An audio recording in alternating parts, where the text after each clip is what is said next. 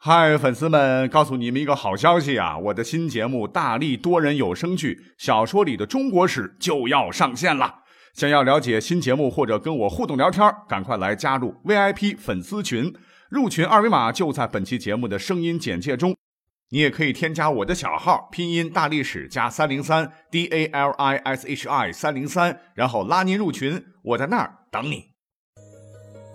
管他正史野史。这里只有大历史，大力讲的历史正在播出。欢迎收听本期节目啊！我们今天来讲一个比较有趣的一个话题。我们先来说几个大家伙可能很熟的经典句子啊，你听一听，他们有什么共同的特点？开始了哈！一旦拥有，别无所求。科技以人为本，钻石恒久远，一颗永流传。烟雾，烟雾。一曲歌来一片情，哈哈，很多了啊，随便挑几个跟大家一起来分享。他们呢都有一个共同的特点，那就是都是广告。什么是广告？就是夸自个儿呗啊，让更多的人看见我们的产品有多牛逼。一说到广告啊，我们现在走街上，你看路边的墙上啊、电线杆上啊、公交车上啊、地铁站上啊。呃，什么逛商场的时候、玩手机的时候、看视频的时候等等吧，每天都会自觉不自觉的哈，被一大堆这个形形色色的广告所包围，因为广告已经和我们现代人的生活是密不可分了。但是呢，往往呢，我们也会有一个误解啊，就是认为广告啊，它应该是现代工业文明的产物。其实这个观点不对。别看广告，呃，据考证，它是一个外来词啊，这个汉字的“广告”一词是源于日本。啊！但是咱们国家自古至今呢，用广告这种形式啊，广而告之搞营销，已经有几千年的历史了啊！可以这么说吧，人类历史有多长啊，广告史就有多长。那早在呃公元前三千年，哎，我国就已经开始有了交易活动了，因为出现了第一次社会生产大分工啊，然后农业、畜牧业和手工业呃进一步的发展，产品出现了剩余。当时还是部落了哈，那多出的产品怎么办呢？那部落之间就偶尔进行着以物易物的物品交换。比方说哈，大力部落啊生产出了多余的布或者厨具，而大力力部落有多余的牛羊和大米，然后呢两个部落就把自个儿东西一摆，让对方呢是查验货色，然后吆喝着哈，看看对方部落呢愿不愿意交换。那这种吆喝着来交换产品的啊这种方式呢？就是最原始的叫卖广告。那等到奴隶社会和封建社会之后啊，生产工具先进了点儿，物品也就更丰富了，实物广告啊、叫卖广告就使用的更频繁了。比如说在《诗经》当中啊，有一篇叫《周颂有鼓》，他就说：“既备乃奏，箫管备举。”啊，这个箫管就是以小竹管编排成的一种排箫了啊，一种演奏乐器了。当时啊，在西周。有卖唐食的小贩啊，已经懂得一边吹着排箫，一边来叫卖，招揽生意。再比如说古代啊，有走街串巷的卖油翁啊，会一边敲着梆子，一边扯着嗓子喊卖油喽。还有这个煎饼摊子啊，为了招揽生意，也会扯着嗓子喊啊，要要切克闹，煎饼果子来一套。哎，这和我们现在啊，现在人这个大卖场啊，或者街边店面上啊，整个大喇叭大甩卖，大甩卖，最后三天啊，其实呢。都是一个套路。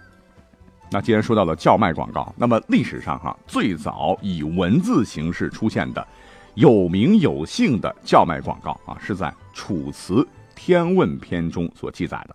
其中有一句叫“失望在寺，古刀扬声”。在《离骚》篇中也有“吕望之古刀兮，遭周文而得举”啊的这样一个记载了。那这两句当中的“失望”和“吕望”呢，其实都是一个人，就是姜太公。话说姜太公啊，当年成功钓鱼钓到周文王之前，生活还是比较落魄的啊。为了生计，曾经在这个都城里边啊做过买卖，是杀过猪，卖过酒，还当过厨子。啊，我们都知道啊，卖肉啊，你这个市场里边你更得吆喝了。为了招揽更多的顾客呢，我们的姜太公呢啊，就敲这个屠刀啊，叮叮当当，叮叮当当，以吸引路人的注意。所以可以肯定的说。姜太公啊，绝对是有史以来啊叫卖广告的祖师爷。那么根据历史的一些考证了，从春秋时期开始呢，广告形式又有了一些新的变化啊，出现了幌子和招牌。招牌我们就不讲了哈，我们都懂。那什么是幌子呢？幌呢，原指窗帘帷幔，在这里就指商店招揽顾客这个门面上展示的标志啊，这就是商店的重要标识啊。在《韩非子·外储说右》上啊，就记载说：宋人有沽酒者，生盖甚平，遇客甚紧，唯酒甚美，限制甚高。就是说，宋国有个卖酒的人呐，卖酒很公平啊，绝不掺水啊，对顾客也是十分的懂礼貌。酿制的酒呢是非常的好喝，而且呢，店门口放的这个卖酒的悬置啊，挂的很高很显眼，哎，就是这么个意思。这里的悬置就是幌子。那我们在一些电视剧或者是仿古一条街也经常能够看到了，幌子呢又分为形象幌、标志幌和文字幌。这个文字幌啊，制作非常简单了，成本低廉了，就是一根杆上挂上块布，上面写上白字或者黑字，什么镖局、米局、菊花不花局啊，再把这个杆呢竖立在店前，起到广告的作用。这是中国古代最早的文字广告了。刚讲到的这个宋人的悬置，很有可能它就是一个文字幌了。那什么是形象谎呢？就是用实物、模型、图画来做形象展示。你比方说，店门口挂着一个转盘石碾子，那肯定就是中药了，因为碾中药用的。店门口挂着双草鞋，那肯定是卖鞋的喽。等等吧。总之，这个形象谎的作用就是让大伙一看，哎，就一目了然。即使不识字儿没有关系啊，也知道店里面卖的啥。那什么是标志谎呢？呃，主要它指的就是旗幌啊，就是做成旗子的样子。你比方说，在《水浒传》里就描写过武松过景阳冈那一段，武松在路上行了几日，来到阳谷县地面，离县城不远，正是晌午时候。武松走得肚中饥渴，望见前面有一家酒店啊，门前挑着一面旗，上面写的五个字：“三碗不过冈”啊，这就是旗幌的一种了。当然了，这个一般情况下，招牌和幌子各种幌子都可以混用了，反正是广告效益最大化嘛，啊，跟现代人开店那一样一样。那么要说哈，古代这个广告最牛的时期呢，还要当属啊万国来朝时的唐朝，因为那个时候呢，唐帝国的经济极度发达了，城市规模也是极大了，商业是极其繁荣了。根据记载哈，唐在京都长安就有东市和西市两大市场。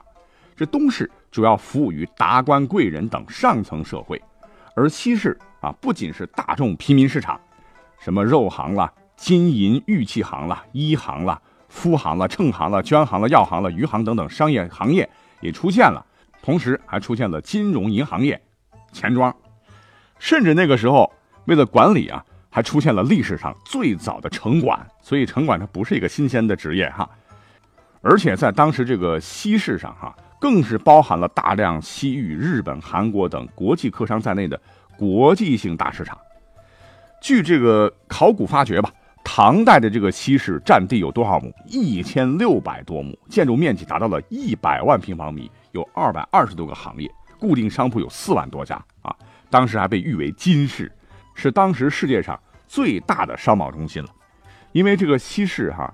呃，交易市场热闹非凡，所以招揽生意的这个叫卖广告肯定也是此起彼伏，连绵不断。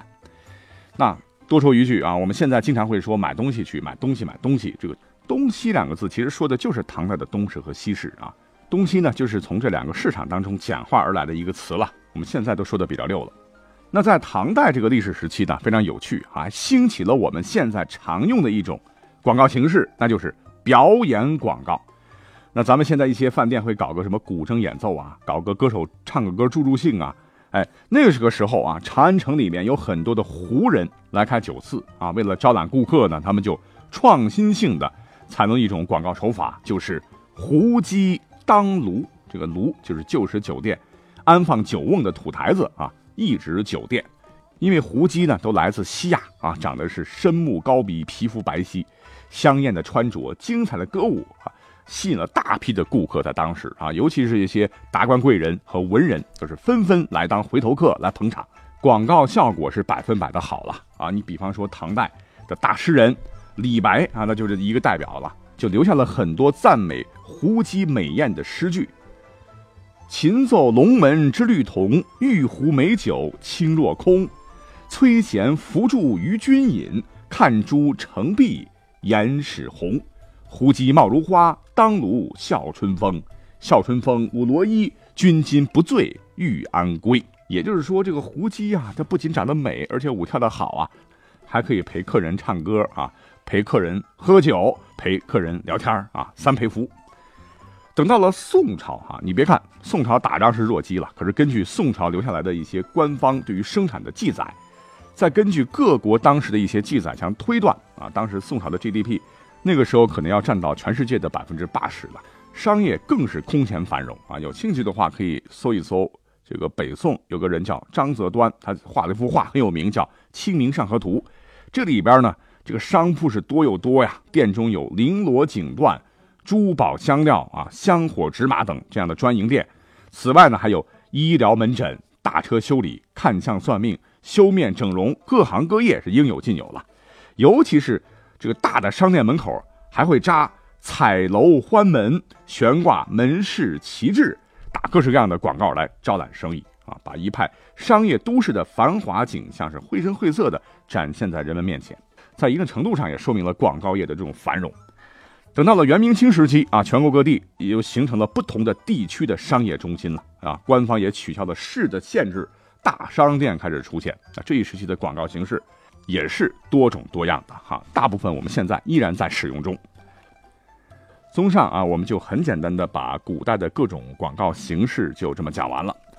但是呢，有一个问题，就是广告打出来啊，你得让消费者有感，成为品牌的拥护者，你还必须有一些更深层次的东西啊，才能把这个产品更好的推销出去。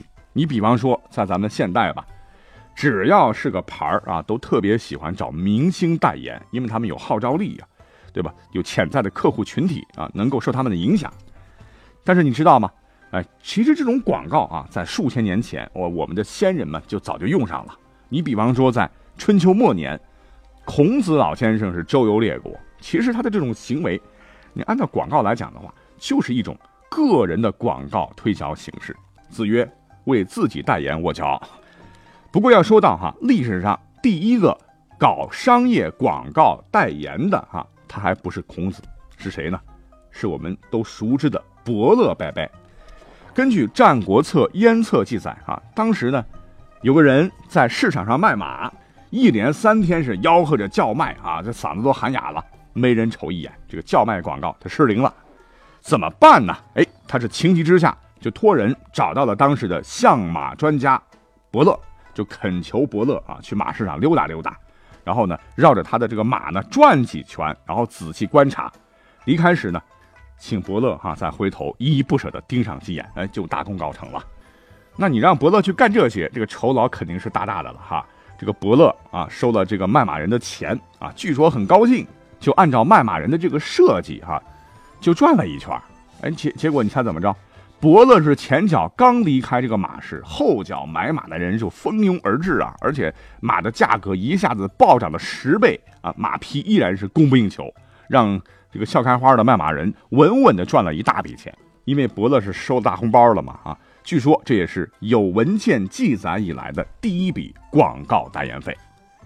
那说了伯乐，嗯，再举个例子啊，在唐宋时期文风很盛啊，商业活动中利用名人打广告的现象也是更为突出了。那商家请名人为自个儿的产品吟诗作赋，成为了一种潮流。还是李白，有一年。他带着妻儿是搬到了山东的兰陵啊，刚到不久呢，就被当地一个商家请去喝酒啊，咣咣咣咣咣是喝了数斗啊。当然那个时候的酒的度数比较低了哈，如果按照现在的度数的话，早进医院了啊。